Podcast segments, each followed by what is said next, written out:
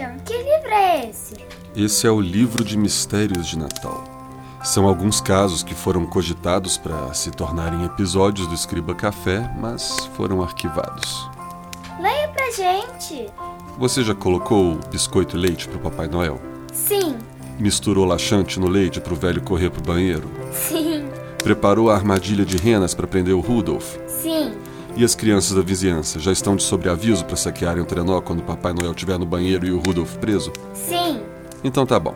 Coloca mais lenha na lareira que eu vou ler algumas histórias desse livro para vocês. Eba! Deixa eu ver.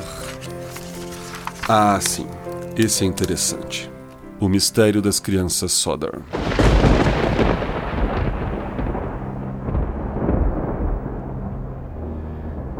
Era véspera de Natal do ano de 1945. A família Soda havia ido dormir. O casal George e Jane Soda e seus nove filhos nem perceberam quando, a uma hora da madrugada, a casa começa a pegar fogo.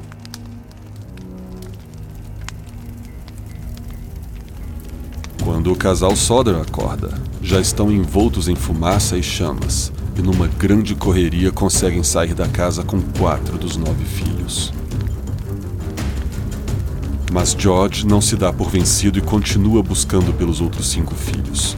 Fumaça e fogo o atrapalhavam, mas já era nítido que as crianças não estavam naquele andar da casa, restando somente os quartos do segundo andar, que já se encontrava em chamas. George então decide tentar ir ao segundo andar por uma das janelas, mas sua escada, que ficava guardada ao lado de fora da casa, estranhamente não estava ali. Enquanto isso, uma outra luta acontecia na tentativa de chamar os bombeiros. Até que um dos vizinhos conseguiu fazer uma ligação. No entanto, os bombeiros só chegaram às 8 horas da manhã, quando a casa era nada mais que uma pilha de cinzas e a família já chorava a morte de seus cinco filhos.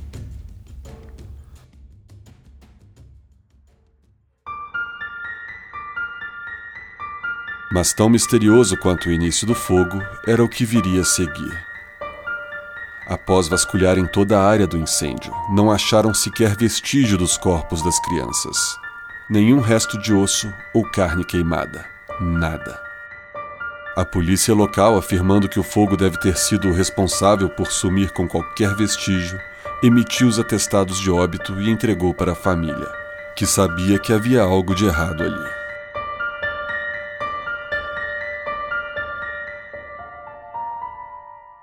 Começaram uma busca por seus filhos, que podiam jurar que não morreram naquele incêndio. Mas o que aconteceu? Para onde foram?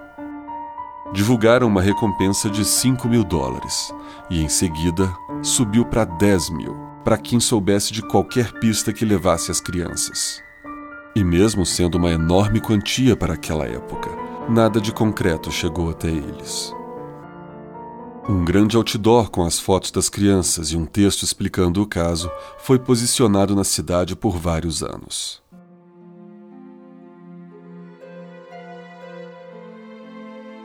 O tempo passou e, apesar de algumas pistas, nada esclarecedor era desvendado. Diversos investigadores durante os anos foram contratados pela família, mas sem sucesso.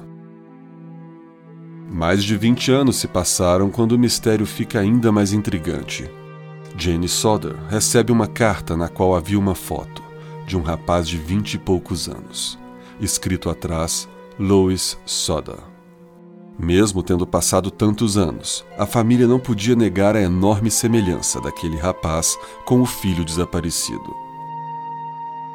Mas a carta não possuía o endereço do remetente, somente um carimbo postal do Kentucky.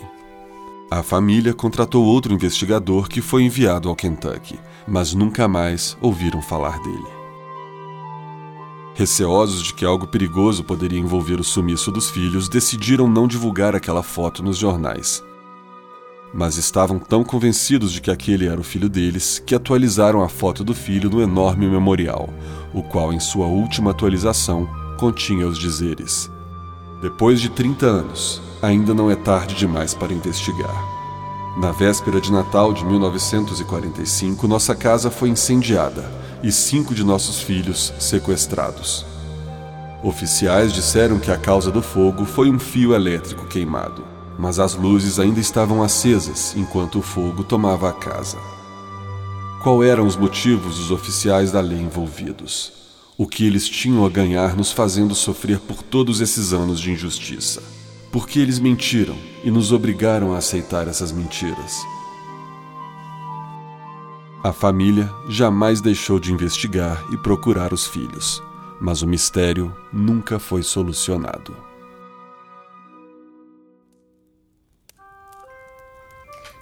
Acharam as crianças? Não, nunca. Essa história foi legal. Conta outra. Tá. É... Vou contar uma bem divertida agora. É sobre coelhos. Coelhos? Mas estamos no Natal. Sim, e é onde começa essa história. No inverno de 1726, dois homens chegaram de Londres na pequena cidade de Godalming para uma visita científica a Mary Toft, uma camponesa que havia despertado a curiosidade de vários cientistas e personalidades da época. Quando os londrinos entraram no quarto, se depararam com Mary e um parteiro local, chamado John Howard. Esse os informou que eles haviam chegado na hora certa. Mary estava prestes a dar à luz. Depois de algumas contrações e fortes espasmos, nasce o bebê. Mas não era humano, era um coelho.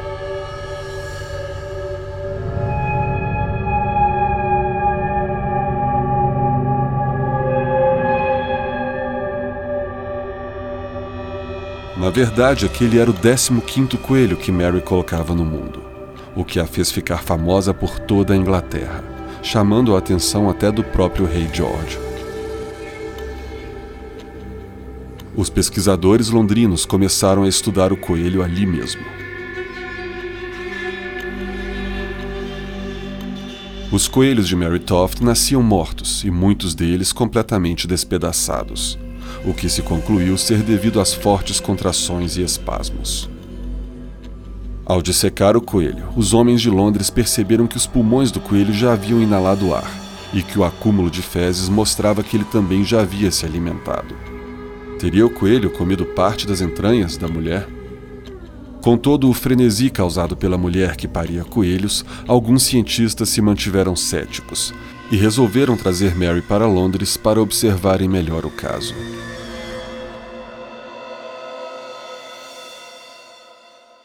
Assim, as coisas começaram a ficar cada vez mais suspeitas.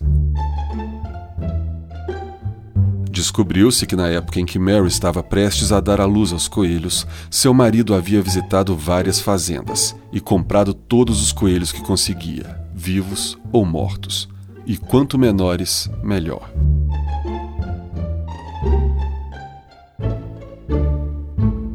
Para tentar arrancar a verdade de Mary, um dos mais céticos pesquisadores lhe informou que, para tentar descobrir o que se passava com ela, teriam que fazer um longo e extremamente doloroso procedimento cirúrgico. Diante desse fato, ela acabou confessando.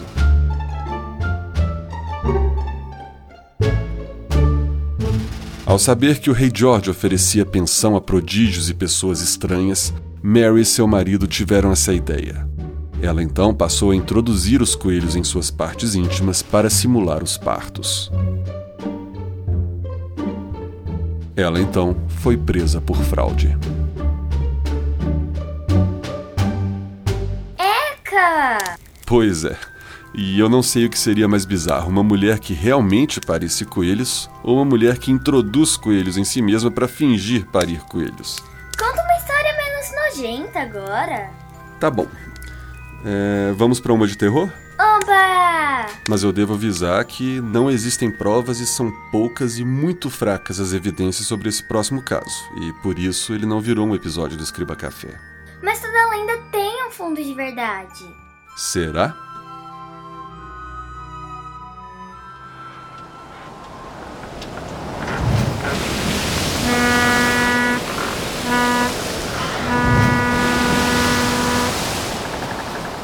Por volta de junho de 1947, várias embarcações que trafegavam pela região do Estreito de Malaca captaram o sinal de socorro de um navio desconhecido. A mensagem, cheia de chiados e com interrupção de um indecifrável código Morse que viria a seguir, preocupou e causou arrepios em quem a ouviu. Todos os oficiais estão mortos. Caídos na sala de cartas e na ponte de comando. Possivelmente toda a tripulação está morta. Eu morro. Dois navios americanos e dois postos de controle captaram a transmissão, e assim conseguiram triangular a origem do sinal. Deduziu-se tratar de um navio holandês chamado SS Orang Medan. A embarcação mais próxima do local era o Silver Star, um navio mercante americano, que, percebendo a urgência, logo se pôs a navegar em direção à suposta localização do Orang Medan para prestar socorro.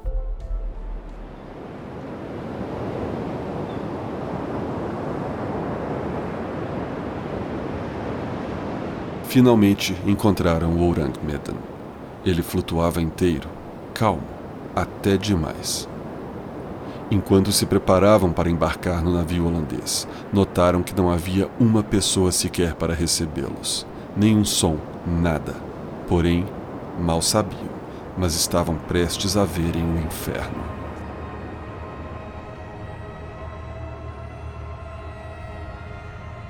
Assim que subiram a bordo do Orang Medan, se horrorizaram ao ver corpos caídos por toda a parte.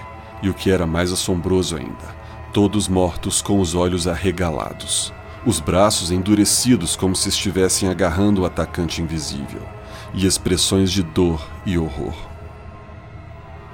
Na ponte de comando, todos estavam no chão, com exceção do técnico de rádio, que estava em sua cadeira com o dedo sobre o telégrafo. E todos eles mortos com as mesmas expressões de horror. O capitão do Silver Star decide então amarrar o Orang Medan ao seu navio e rebocá-lo para o porto. Porém, quando estava tudo pronto para começarem a navegar, um incêndio começa misteriosamente no Orang e o afunda. Quase não dando tempo dos tripulantes soltarem as amarras do Silver Star, evitando que afundasse junto.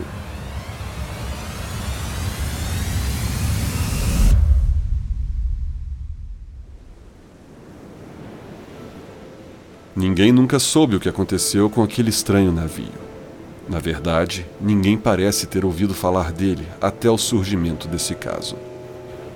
E por isso há teorias de que o Orang Medan estava carregando-o fazendo algo estritamente confidencial, ou até mesmo ilegal. É óbvio que teorias de ataques alienígenas também não poderiam ficar de fora, e surgiram várias. E assim temos um caso sem provas ou evidências de que existiu, tornando grande também a possibilidade de ser somente uma lenda.